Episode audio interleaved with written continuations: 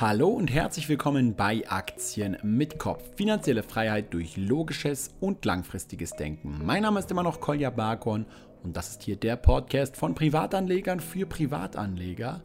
Heute zusammen mit Jonathan Neuschiller geht es um die Booking-Aktie. Das Unternehmen, welches seinen fulminanten Aufstieg in den letzten 10, 15 Jahren gefeiert hat und natürlich auch im Zuge der Corona-Krise etwas in Mitleidenschaft gezogen wurde, da natürlich jetzt aktuell viel, viel, viel weniger Urlaube und Geschäftsreisen gebucht werden als normalerweise. Aber wir sind überzeugt, dass sich das Unternehmen wieder erholen wird und dass deswegen jetzt aktuell ein wirklich interessanter Zeitpunkt ist, um ein Auge auf Booking zu werfen. Bevor es aber losgeht, möchte ich euch noch kurz auf das Alle Aktien Premium Angebot hinweisen, was ihr euch unter alleaktien.de slash kolja kostenlos für 30 Tage schon mal testen könnt. Und ich hatte ja schon in der Vergangenheit darauf hingewiesen, dass Jonathan hier an immer neuem Content für die Premium-Mitglieder arbeitet.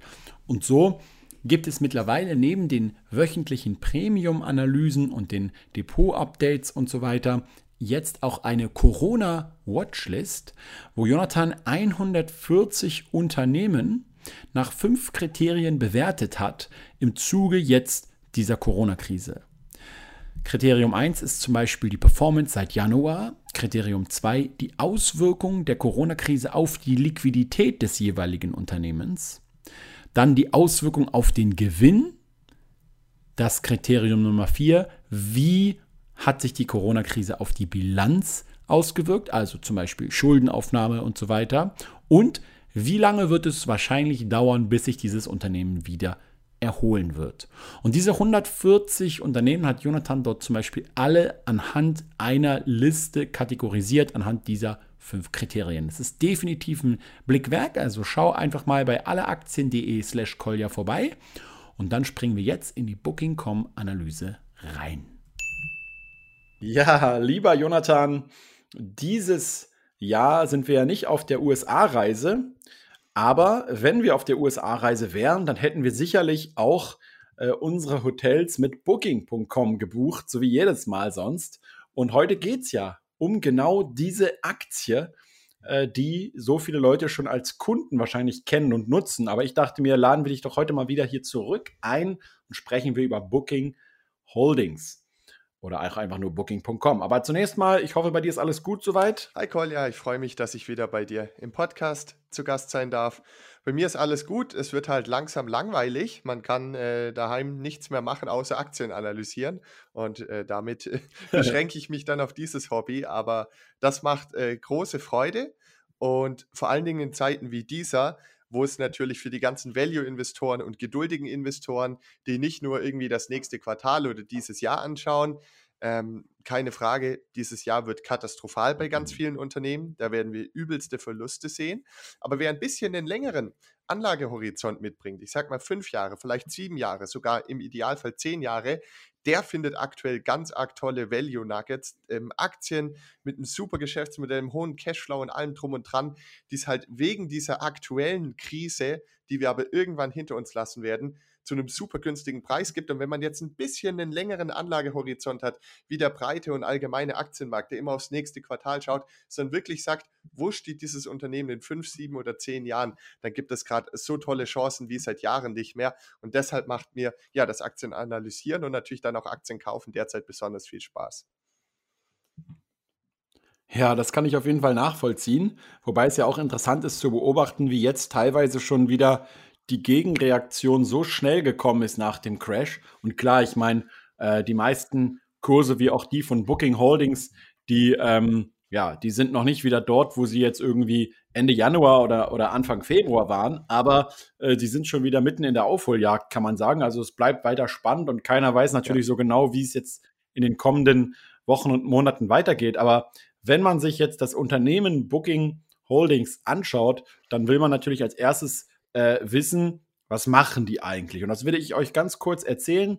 Dann werden wir mit Jonathan zusammen die Geschäfte des, von Booking.holdings äh, Booking.holdings, sage ich schon. Ich sage jetzt einfach nur noch Booking, das macht es einfacher, ja, anschauen. Äh, und wir werden uns natürlich auch das Geschäftsmodell anschauen, die Risiken Aber erstmal, was ist überhaupt Booking? Nun ja, es ist ein Reiseanbieter und zwar vor allem online. Das heißt, man kann hier in erster Linie Hotels, aber auch komplette Pauschalreisen buchen. Aber äh, der größte Teil, den man eigentlich dort bucht, sind die Hotels und auch Flüge. Äh, natürlich gibt es auch wieder die ganzen Zusatzangebote wie Mietwagen und so weiter. Ihr kennt das ja auch von den ganzen Airlines, wo man sich immer von einer Seite zur nächsten durchklickt, bis man irgendwann mal da beim Zahlen angekommen ist. Und über die Plattform Booking.com aber auch Priceline.com, so hieß übrigens früher auch das gesamte Unternehmen, und dann noch die Agoda-Webseiten, kann man eben all diese ganzen Reservierungen abschließen. Kreuzfahrten und äh, Pauschalreisen gibt es, wie gesagt, auch noch als Zusatzangebot. Äh, und ähm, ja, dann ist es natürlich auch so, was bei Booking so ein bisschen heraussticht, ist eben die gesamte Planung und auch der Service während der Reise. Ähm, ich hatte jetzt auch schon selber als Kunde mehrfach den Fall, dass man äh, zum Beispiel, was schon mehrmals vorgekommen ist, dass ich aus Versehen doppelt gebucht habe. Ja, ich weiß nicht, ob es euch passiert ist. Ihr habt irgendwie mal eine, ein, ein, Hotel gebucht ähm, und dann habt ihr aber irgendwie äh, zwei Monate später schon ganz vergessen und bucht es nochmal. Ja, und dann seid ihr auf einmal beim Hotel und die sagen, ah ja, sie haben ja zwei Zimmer gebucht und du sagst, oh nee, Mist, hab eigentlich nur eins gebucht und dann das Hotel macht erstmal irgendwie Stress und sagt, naja, Pech, Okay? Und was macht man dann in dem Fall?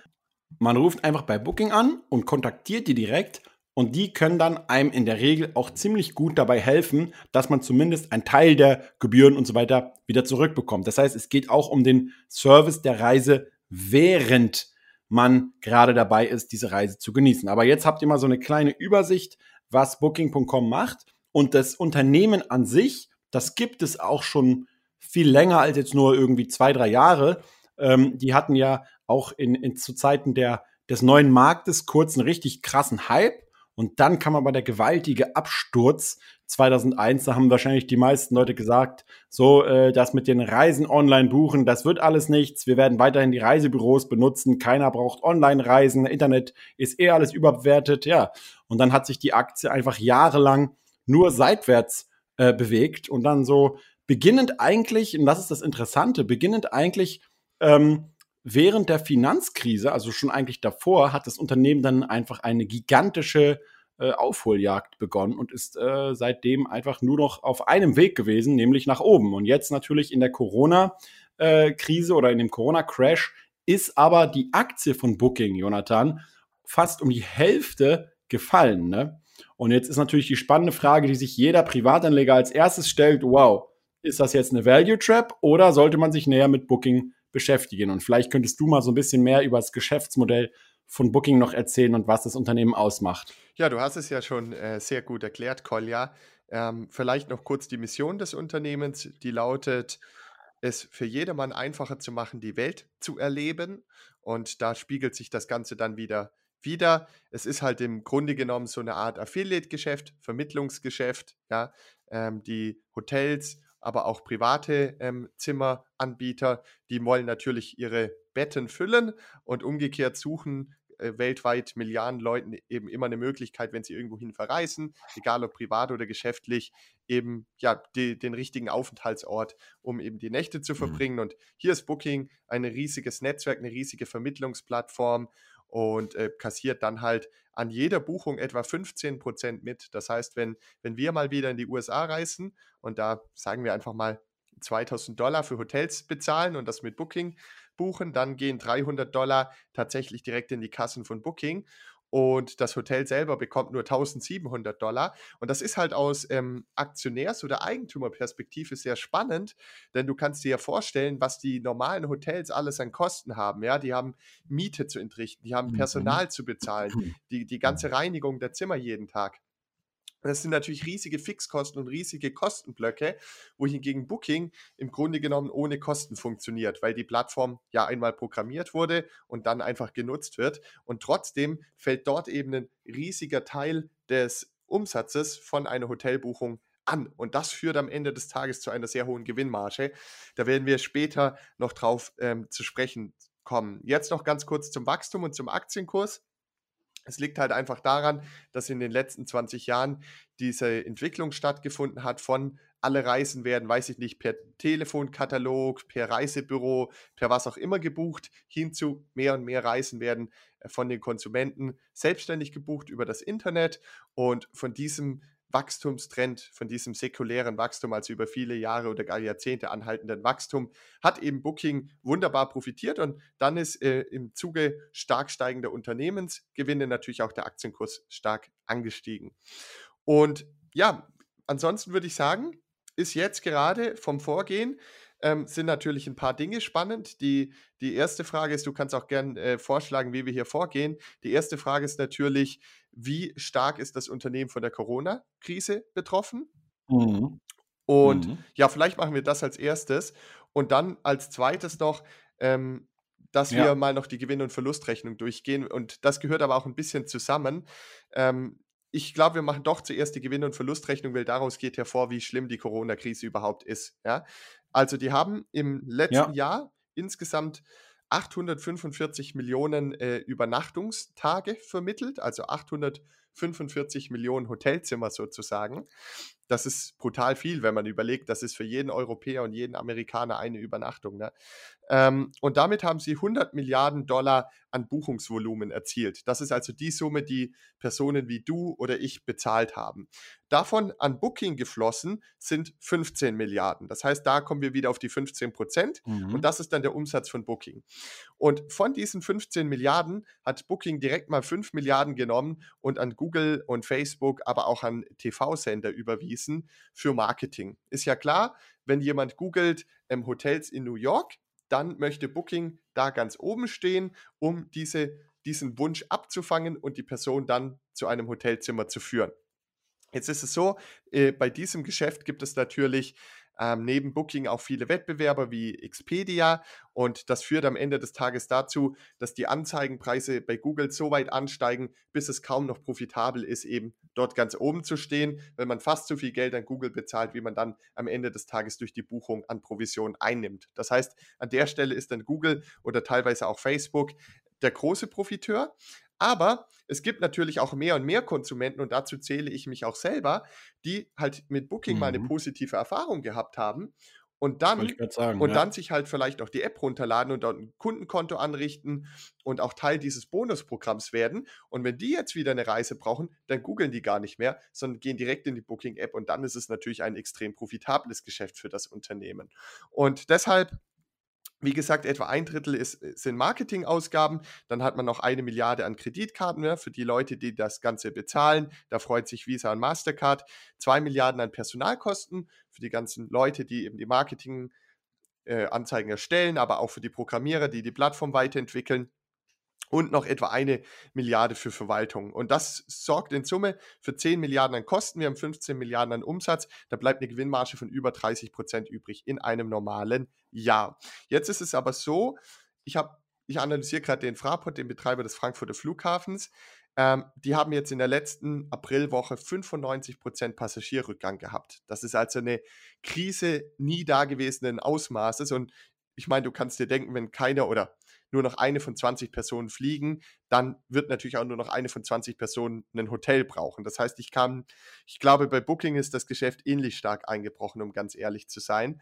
Ähm, und jetzt ist natürlich die Frage, wenn der Umsatz um, weiß ich nicht, 90 oder 95 Prozent einbricht, wie stark können auch die Kosten abgesenkt werden?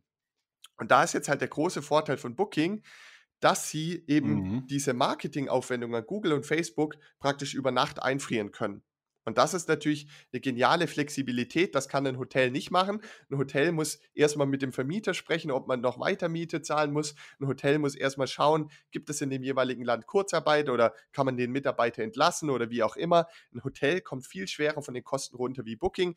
Booking kommt nahezu in ja, in Sekundenschnelle von den Marketingausgaben runter. Booking spart natürlich auch an anderen Blöcken ein. Der CEO hat beispielsweise gesagt, er verzichtet während der Krise auf 100 Prozent seines Gehaltes. Auch andere Manager haben äh, auf ihr gesamtes Gehalt verzichtet. Ähm, dann werden keinerlei neuen Mitarbeiter mehr eingestellt und jeder Mitarbeiter hat auch die Anweisung bekommen vom Booking CEO, dass sie ganz genau auf die Kosten achten sollen. Das heißt, ich glaube, in einem normalen Jahr hat Booking 15 Milliarden Umsatz, 10 Milliarden Kosten, 5 Milliarden Gewinn. Sagen wir mal, das ganze Jahr über wird kein Mensch mehr eine Reise buchen. Das ist jetzt extrem, aber sagen wir es einfach mal. Ich glaube, Booking bekommt die Kosten von 10 Milliarden auf etwa 4 Milliarden abgesenkt. Und damit hält sich eigentlich der Cashburn, ja, selbst wenn jetzt das ganze Jahr über kein einziger mehr ein Hotel bucht, mhm. verbrennen sie vielleicht 3 bis 4 Milliarden. Und jetzt stellen wir das mal gegenüber zu der Liquidität. Ähm, Booking hat nämlich heute tatsächlich 4 Milliarden über Anleihen eingesammelt und verfügt damit jetzt über, über 10 Milliarden an Liquidität. Das heißt, Booking könnte zwei Jahre ohne Buchungen durchhalten und hätte immer noch Geld in der Kasse. Und das ist halt für mich ja. als Aktionär die entscheidende Information gerade. Ja, das ist der, der Job, den ich mache bei allen meinen Investitionen, zu prüfen, ob hier eine Pleite droht oder ob das Unternehmen liquide bleibt, weil keiner von uns weiß, wie lange die Krise andauert. Und ich möchte nicht die Aktie im Depot haben, die nur noch zwei Monate durchhält. Mhm. Und wenn mhm. die Krise dann drei Monate lang geht, ja, dann bin ich Teil der Insolvenzmasse. Und darauf habe ich keine mhm. Lust. Aber das ist halt die positive Nachricht bei Booking, die ich zur Corona-Krise loswerden wollte. Ja, 2020 wird ein Horrorjahr, da wird es ein paar Milliarden Verlust geben, möglicherweise. Ähm, Dividende zahlen sie eh keine, die kann also nicht gekürzt werden. Ähm, das wird nicht schön aussehen, was, was wir in den nächsten Quartalen sehen, aber die Liquidität des Unternehmens ist für viele, viele, viele, viele, viele, viele Monate gesichert. Und deswegen ist die Aktie für mich investierbar. Ja, interessant. Also man, genau, man, man, äh, und du bist ja jetzt auch von dem Szenario ausgegangen in deiner äh, Bericht, also in deinem Bericht, dass wirklich eigentlich 2020 ja. nichts mehr großartig passiert. Ne? Ähm, ich verfolge das natürlich auch äh, sehr, sehr detailliert, nicht nur wegen den Aktien, sondern auch weil ich natürlich selber immer mehr Lust habe, wieder zu verreisen. Und es gibt hier immer wieder so Branchenreports von auch den Hotels und von den Verbänden auf Mallorca, weil auf Mallorca ist es ja so, ähm, nicht nur um 95 Prozent ist der Flugverkehr eingebrochen, sondern tatsächlich sogar um 99 Prozent. Ja, es gibt aktuell noch genau zwei Flüge am Tag, einmal nach Barcelona und einmal nach Madrid und dann auch wieder die beiden von Madrid und Barcelona nach Mallorca. Und das war's. Ja. Ähm, und die, jetzt gibt es aber unterschiedliche Einschätzungen von den Verbänden und von den, von den äh, Tourismusexperten, die teilweise schon davon ausgehen, dass es noch eine Sommersaison hier geben wird. Ja, also es, es gibt jetzt noch nicht irgendwie die Garantie, ähm, dass jetzt irgendwie das gesamte Jahr über ähm, ähm, keinerlei Tourismus mehr stattfinden wird. Aber selbst wenn, und das ist ja immer gut in diesen Negativszenarien zu rechnen, ich sehe das nämlich ähnlich, selbst wenn es sein sollte, dass eben ähm, äh, wirklich de facto keine Buchung mehr stattfindet oder nehmen wir mal an, es bleibt wirklich auf einem Niveau von vielleicht nur noch drei oder vier Prozent von dem, was normalerweise gebucht wird, ähm, dass dann Booking trotzdem ein, zwei Jahre ohne Probleme, ohne Probleme ist vielleicht übertrieben, aber trotzdem ähm, überleben ja. kann. Genau, und, und erstens, das, was du gesagt hast über den CEO, das finde ich übrigens ein sehr gutes Anzeichen, wenn, äh, wenn der CEO gleich nach vorne geht und sagt, ich verzichte auf mein Gehalt, ja, um einfach immer direkt zu sagen, okay, wenn das Unternehmen keinen Umsatz und keinen Gewinn macht, dann will ich auch kein, äh, kein Gehalt. Ja, das finde ich immer ein, ein gutes Zeichen. Und der nächste Punkt ist auch der, ich glaube, Jonathan, dass Booking sogar eines der Unternehmen sein wird, die dann wiederum verstärkt aus dieser Krise hinausgehen werden und in Zukunft eben noch digitaler äh, gebucht wird und so weiter. Ja, da kann ich nur zustimmen. Du, du hast gerade ein paar sehr gute Punkte aufgebracht. Ähm, es gibt natürlich extrem viele Konkurrenten von Booking, aber die sind alle viel finanzschwächer. Das heißt, es ist gut möglich, dass diese Krise auch zu einer Bereinigung führen wird und danach das Wettbewerbsumfeld für Booking noch viel besser ist, als es jetzt eh schon ist. Und der zweite Punkt mit dem Thema Sommersaison. Also ich glaube, als Investor ist es zumindest für mich jetzt ähm, aktuell angebracht, mich auf das Schlimmste vorzubereiten, aber auf das Beste zu hoffen. Ich würde mich natürlich total darüber freuen, wenn ich diesen Sommer mal noch dich besuchen kann auf Mallorca oder nach Griechenland reisen könnte. Das ist eigentlich mein Ziel gewesen für Ende Mai, Anfang Juni. Das muss ich wahrscheinlich erstmal verschieben. Aber ich glaube, wenn wir es dürfen und es gesundheitlich zulässig ist, dann wird es noch eine Sommersaison geben, vielleicht eine verspätete, vielleicht eine reduzierte, aber dann wäre Booking vielleicht am Jahresende sogar noch mit einem kleinen Gewinn, äh, äh, ja, am Jahresende ähm, im, im Jahresabschluss ähm, ja, einfach, das könnte sein, dass sie es schaffen, wirklich mit einem Gewinn Mhm. abzuschließen, weil sie einfach auch ihre Kosten fast so stark runterfahren können wie ihren Umsatz, wollte ich nur sagen. Ähm, und was ist ansonsten noch spannend? Ähm, welche Risiken gibt es noch? Ich sehe halt neben diesem Corona- Risiko, was wir jetzt ja ausführlich besprochen haben, einfach dieses generelle Risiko, dass es ein etwas zyklisches Geschäftsmodell ist. In jeder Konjunkturkrise wie 2008, 2009 nehmen auch Geschäftsreisen etwas ab, nehmen Tourismusreisen oder ja, private Reisen etwas ab. Das könnte immer so zu so einem Umsatz- und Gewinnrückgang von 10 oder 20 Prozent führen. Ähm, aber die Corona-Krise, die toppt das ja alles mit fast 100 Prozent. Ähm, von dem her wird, können wir das vielleicht im Nachhinein gar nicht mal mehr als Risiko bezeichnen. Und dann gibt es noch mittel- und langfristig ein weiteres Problem. Ich analysiere ja gerade auch, auch den, wie gesagt, Fraport AG, Betreiber des Frankfurter Flughafens. Die haben halt einen Vorteil, die haben ein Monopol da ihnen der Immobilienstandort und der Boden und die, die Grundstücke und die Gebäude in Frankfurt komplett gehören. Das heißt, wer in der Nähe von Frankfurt wohnt und jetzt verreisen möchte und keine Lust hat, nach München zu fahren, um dann loszufliegen, der muss einfach über den Frankfurter Flughafen verreisen. Das ist die Definition von einem Monopol. Und damit kann man, solange Flieger aus Frankfurt abheben, Fraport nicht aus diesem Geschäftsmodell verdrängen. Das ist etwas, was als Aktionär super spannend ist. Wenn man aber ähm, Booking hat, da gibt es das kleine Problem, dass ich als Verbraucher theoretisch, ich habe es jetzt nicht gemacht, weil es derzeit kein Angebot gibt, aber ich könnte mir im Nu auch ähm, eine andere App runterladen und einfach dort meine Reise buchen, mein Hotel. Das Ja, wären bei das wären gerade mal fünf Beispiel. ja, Minuten genau. Aufwand. Und wenn man mal ein bisschen weiter Mhm. denkt, theoretisch könnte ja auch Google eine eigene Reiseplattform aufbauen, weil Google verdient zwar bisher immer die Werbeanzeigen von Booking und von Expedia, aber warum sollen sie sich nicht den gesamten Cashflow sichern? Booking erzielt ja in einem guten Jahr durchaus 5 Milliarden Cashflow. Warum will, will sich Google nicht davon noch etwas abschneiden und einfach selbst das Hotelzimmer Mhm. vermitteln? Das wäre eine Möglichkeit, die einfach im Raum stehen würde. Das heißt, es fehlt mir hier einfach sozusagen dieser materielle Burggraben, der sich bei der Fraport AG eben im Immobilienbesitz widerspiegelt. Hier gibt es nur diesen digitalen Burggraben, der einfach dadurch besteht, dass wir Mhm. Verbraucher Gewohnheitstiere sind, dass wir die App runtergeladen haben, dass wir uns an die App gewöhnt haben. Und es ist natürlich auch so, jemand anderes muss erstmal etwas Besseres entwickeln, als Booking entwickelt hat. Das ist ja auch nicht so leicht, weil wenn das so leicht wäre, hätte es Booking selbst schon längst gemacht. Ja? Aber ich wollte einfach dieses Thema ansprechen. Man investiert in so eine immaterielle Firma, die zwar ganz viel App-Downloads und Vertrauen und eine bekannte Marke und alles hat, aber theoretisch zumindest könnte es halt auch irgendwann in den nächsten 10, 20, 30 Jahren sein, dass sich auch andere Unternehmen etwas von diesem Kuchen sichern wollen und möglicherweise den ein oder anderen Kunden ähm, zu sich rüberziehen. Das ist einfach ein Risiko, was ich Mhm. kurzfristig für relativ irrelevant halte, aber langfristig könnte das theoretisch passieren und deshalb muss man halt Ja. das Unternehmen immer so ein bisschen verfolgen. Ja. Ja, das stimmt. Das ist natürlich, also ich glaube, das ist immer die, die Gefahr. Ähm, gerade in dem digitalen Bereich. Ähm, ja, die Kundenbindung äh, ist schon gegeben, also einerseits aufgrund des guten Services Ja. von Booking da. Es funktioniert eigentlich immer alles. Ähm, und man kriegt ja auch irgendwann Ja. auch diesen Genius-Rabatt und so weiter. Das heißt, man ist da schon so ein bisschen eingeloggt. Und ich denke auch, ähm, bei mir ist es so, äh, wenn ich jetzt irgendwie eine Reise buche, ich gehe nicht mehr über Google, Ich sondern ich gehe immer direkt über Booking. Das heißt, da fällt dann schon mal die Provision auch weg, natürlich, je mehr diese Brand wahrgenommen wird.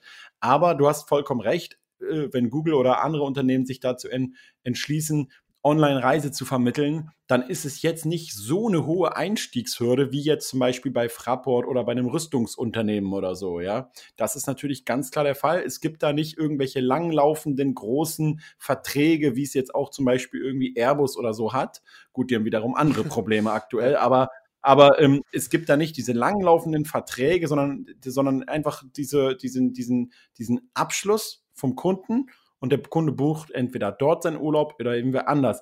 Was jetzt aber den Wettbewerb zu den Offline-Reisevermittlungen angeht, die ja eigentlich immer noch insgesamt gesehen und jetzt mal ex-Corona und so weiter, ähm, angenommen, wir hätten jetzt aktuell einen Tourismus äh, auf der Welt, dann, ähm, dann äh, machen die ja immer noch den Großteil aus der, der Vermittlungen.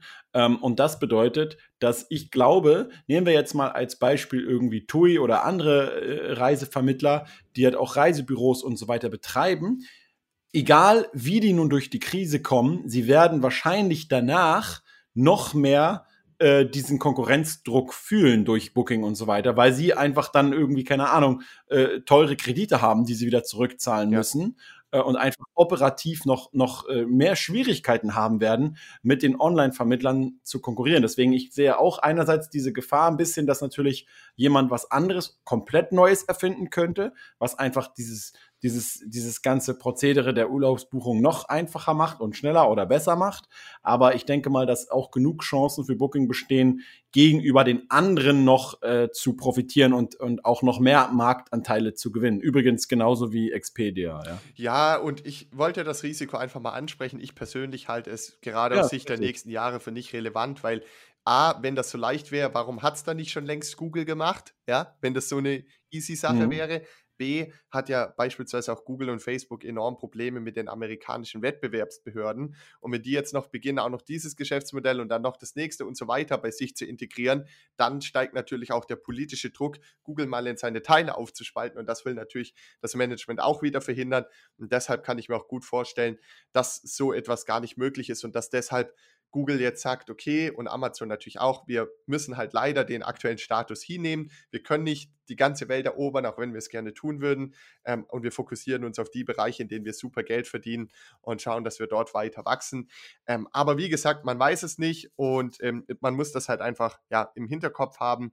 Und nichtsdestotrotz, wenn man mal jetzt diese Chancen mit den Risiken abwägt und mal überlegt, was das für eben die Bewertung oder für die Aktie bedeuten könnte. Also ich bin aktuell nicht in Booking investiert, aber gerade jetzt nach der Vorbereitung für diesen Podcast ist meine Lust, dort mal zu investieren, nochmal deut nochmals deutlich gestiegen, ähm, weil es gibt einfach so viele positive Dinge, die für einen Einstieg in die Aktie sprechen. Ich weiß gar nicht, wo ich da beginnen soll. Ja, es ist echt, echt beeindruckend. Was mir zum Beispiel extrem gut gefällt, ist die Tatsache, dass dieses Unternehmen schon viele Jahre lang bewiesen hat, dass sie äh, Werte für die Aktionäre schaffen können, äh, was man einfach daran sieht, dass zum Beispiel der Gewinn je Aktie oder auch der Umsatz oder auch der Aktienkurs massiv und stark überdurchschnittlich immer angestiegen ist. Und das zeigt halt einfach, das Unternehmen hat Marktanteile und so weiter gewonnen und hat eine funktionierende Strategie.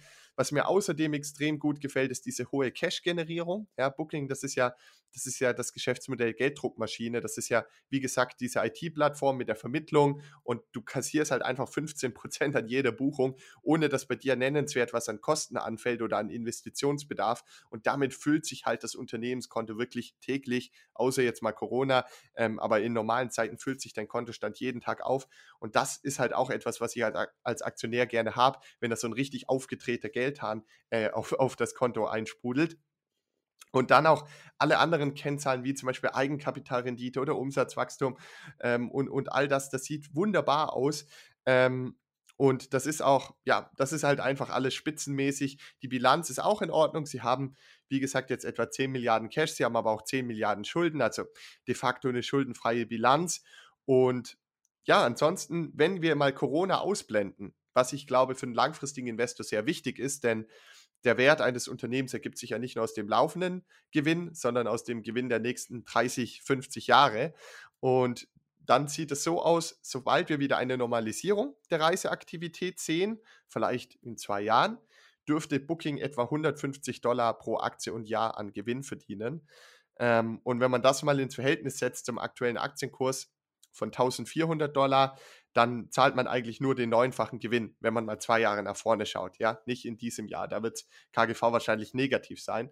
Und wenn man sich überlegt, man zahlt das neunfache KGV für ein Geschäftsmodell, was in der Vergangenheit immer mit dem 25-fachen KGV bewertet wurde, weil es eben so stark wächst, weil es so profitabel ist. Das ist einfach viel zu wenig. Und wenn man jetzt mal auf die 150 Dollar Gewinn im Jahr 2022 ein 25-faches KGV ansetzt, dann landet man schon wieder bei fast 4000 Dollar Kursziel. Und aktuell steht die Aktie halt bei ja, 1400 Dollar. Das heißt, man hat zumindest das Potenzial, es kann natürlich überhaupt nicht garantiert werden, ähm, aber man hat zumindest das Potenzial, dass man sein Geld durchaus verdoppeln, verdreifachen könnte und das innerhalb weniger Jahre. Und das ist halt das, was ich meine. Ähm, wenn ich sage, dass solche Krisen auch tolle Chancen bieten. Und natürlich kann es sein, dass die Booking-Aktie jetzt nochmal auf 1100 Dollar fällt, wo sie schon gestanden hat, oder sogar auf 800 Dollar fällt. Ja, man kann das gar nicht definieren, wann da der Boden kommt. Das kann, kann wie gesagt, alles passieren. Aber ich glaube, wenn man mal nicht sich darauf fokussiert, sondern eben auf die mittel- und langfristigen Perspektiven, dann ist Booking ein ganz, ganz toller Hebel, um eben von dieser Krise auch profitieren zu können. Das ist jedenfalls meine Einschätzung. Wie siehst du das? Ja, ich sehe das eigentlich recht ähnlich hier. Äh, schade, dass wir eigentlich hier immer die gleiche Meinung haben aktuell. ähm, äh, müssen, weil, mal jemand genau anderes du, einladen. Ge genau, mal irgendwie jemand, der, der irgendwie äh, das total schlecht findet, das Geschäftsmodell. Aber ich meine, was sollst, wenn du dir die Zahlen objektiv nur mal anschaust, kannst du halt daran nicht, nichts wirklich schlecht finden. Der, der Umsatz und der, der operative Gewinn, die gehen eigentlich wie am Schnürchen nach oben in den letzten Jahren. Ähm, und der, das Wachstum der Gewinne in den letzten fünf Jahren war immer bei 20 Prozent. Ja, 20 Prozent Gewinnwachstum jedes Jahr. Und wenn du so ein Unternehmen mit jetzt irgendwie einem, einem KGV von unter 16 bekommst, dann ist das halt eben ein, einfach ein, äh, ja, ein, ein, ein, ein Pack-Ratio, ein Kursgewinn-Wachstumsverhältnis von unter eins. Ja? Das heißt, dieses Unternehmen, ähm, was auch vor der Corona-Krise ja sehr gut gelaufen ist, und das ist immer die erste Frage, die ich mir jetzt aktuell stelle, wenn ich ein Unternehmen analysiere, wie ist es denn vorher gelaufen? Ist alles gut gewesen oder war schon damals alles scheiße? Und jetzt wird irgendwie alles auf Corona geschoben? Oder ähm, war es einfach äh, jetzt einfach nur dieser, dieser Knick wegen dieser aktuellen Krise und wird das Unternehmen aber nach dieser Krise, ich meine, jetzt überleg mal, was werden die Leute als erstes machen, wenn sie es wieder dürfen? Sofort einen Urlaub buchen, sofort raus, sofort wieder an die frische Luft und so weiter. Und ich glaube, dann werden halt einfach die Buchungen komplett gesprengt werden. Ähm, und das wird einen richtigen Boom äh, äh, glaube ich, verursachen. Und deswegen auch zu der aktuellen Bewertung finde ich diese Aktie einfach äh, kaufenswert. Ja, das, äh, das muss man auf jeden Fall sagen. Ja, das, du hast gerade auch nochmal einen sehr guten Punkt angesprochen. Viele stürzen sich jetzt ja auf die Aktien, die wirklich komplett Richtung Null tendieren vom Aktienkurs. Ich sehe das auch wie du. Das ist wie wenn du so eine verfaulte Banane im Supermarktregal siehst. Da ist dann schon so ein reduziert Aufkleber drauf. Die war schon vor der Krise irgendwie mittelschwer angeschlagen und jetzt kriegt die halt nochmal eine äh, ne, ne, ne Faust ab, die Banane, und sieht noch schlimmer genau. aus. Ja, toll. Selbst wenn man die mir jetzt schenkt, wie will ich damit Geld verdienen als Aktionär langfristig? Ja, zum Beispiel ja, da gibt es da gibt's ja gerade viele Geschäftsmodelle, aber ich kann mir gut vorstellen, zum Beispiel, wer in der Finanzkrise die Banken gekauft hat, der hat halt auch einen Riesenfehler gemacht, weil klar, die sind noch mal kurz nach oben gezuckt, aber zumindest die europäischen Banken haben danach noch mal eine zehnjährige Talfahrt hingelegt und das kann jetzt halt sein, wenn man in so ein hochverschuldetes Unternehmen, was eh schon eine minimale Gewinnmarge hat und, und jetzt halt wirklich, zum Beispiel Vapiano, da ist jetzt ja voll das Licht ausgegangen, ne? Und da gibt es halt viele, viele dieser Unternehmen, die wirklich schon nahezu ohne Substanz und auch in guten Zeiten kaum Cashflow abwerfen und sowas interessiert mich nicht, aber so etwas wie Booking, was einfach, ja, egal welche Kennzahl du anschaust, du hast es ja selbst gesagt, was will man da groß kritisieren? Ähm, und das jetzt mal mit so einem Rabatt, ja gut, das finde ich halt super spannend und das ist jetzt so ein bisschen, ja, schon die ganze Zeit meine Investitionsstrategie. Ich habe auch vor, ja, vor zwei Wochen nochmal beim Onkel Buffett ein bisschen nachgelegt. Ja, solche Aktien, die kaufe ich jetzt ganz gerne. Ja, genau. Also das würde ich auch immer wieder sagen an alle Leute da guckt euch wirklich auch solche Tools an. Ihr habt ja bei aller Aktien auch dieses kostenlose Quantitativ-Tool, wo man wirklich unternehmensbezogene Daten sieht, ja. Und da könnt ihr ja auch schon sehen, wie war denn unternehmerisch gesehen der Trend in den Jahren und Monaten davor. Äh, und wenn der negativ war, ähm, dann ja, ist es einfach mein, mein fester Glaube, dass dass in dieser Krise eben die, die davor gut gelaufen sind, ähm, einfach jetzt auch während der Krise besser optimieren und besser neue Chancen ergreifen, als die anderen es getan haben davor. Ähm, und dass die, die irgendwie noch aus dem letzten Loch pfeifen, nicht, äh, die können ja vielleicht kurz- oder mittelfristig auch natürlich wieder nach oben kommen. Und dann äh, liest man dann zum Beispiel hier irgendwie bei, bei dem einen ähm, Kreuzfahrtunternehmen ist irgendwie ein saudischer Staatsfonds eingestiegen. Und das kann natürlich auch dazu führen, dass die Aktie mal eben 20, 30 Prozent wieder nach oben springt. Das will ich gar nicht sagen. Aber wir gucken ja immer langfristig auf die unternehmerische Perspektive. Ja, aber wir wollen ja nicht spekulieren, sondern wir wollen ja investieren. Ähm, und da ist es nun einmal so, ich bin halt immer der Überzeugung, dass die Menschen, die so ein Unternehmen führen, halt eben sowohl in der Krise als auch in guten Zeiten, ähm, wenn man einfach sieht, okay, die Geschäftsentwicklung war irgendwie so, dass sie vor knapp 10, 11 Jahren noch irgendwie 1,5 oder 2 Milliarden Umsatz gemacht haben und entsprechenden Gewinn. Und jetzt haben sie das mehr als verzehnfacht. Dann sind da einfach Leute am Werk, die Ahnung haben von dem, was sie tun. Und dann habe ich einfach auch mehr Vertrauen äh, in so einer Krise, dass die dann immer noch wissen, was sie tun, als andere Leute, die davor schon irgendwie den Karren fast vor die Wand gefahren haben, jetzt irgendwie noch so mit Ach und Krach gerettet werden und dann irgendwie vielleicht kurz ein, äh, kurz ein paar äh, Kurskapriolen erleben noch, bevor dann das Licht ausgeht. Ja, das war jetzt natürlich sehr, sehr also, äh, überspitzt wieder formuliert, aber äh, starten, Kolja. Also. ja, Jonathan, also ich denke mal auch, wenn wir, wenn wir so, so wie wir in unseren Podcasts immer reden, so über die Jahre, dann könnten wir auch mal zu Markus Koch an die, an die Börse nach New York, oder? Ja, also ich, ich glaube, die Karneval-Aktie, die ist auf jeden Fall gerade auf Grund gelaufen und äh, neigt sich jetzt immer mehr ähm, Richtung der Schlagseite zu. Und da mag auch ein Ölfass, das aus Saudi-Arabien angeschwommen kommt, äh, nicht mehr viel helfen. Aber das, das hat mich gerade daran erinnert, deine Sprache an dieses AIDA-Unglück, als ja auch Karneval schon mal so betroffen war, weil denen ja ein Schiff auf den Grund gelaufen ist. Und ja, dasselbe passiert halt gerade mit dem Aktienkurs und ich investiere da natürlich auch nicht. Ja. Ähm, aber ich fand es auf jeden genau. Fall total unterhaltsam von dir. Und, und, und ein ganz wichtiger Punkt, den ich auch noch dazu sagen wollte, ähm, Nehmen wir mal jetzt Karneval als Beispiel. Guckt man sich eigentlich die, äh, das, die Geschäftsjahre jetzt 2017, 18, 19 an, ähm, ja, da sah das, wie gesagt, auch nicht unbedingt sehr rosig aus.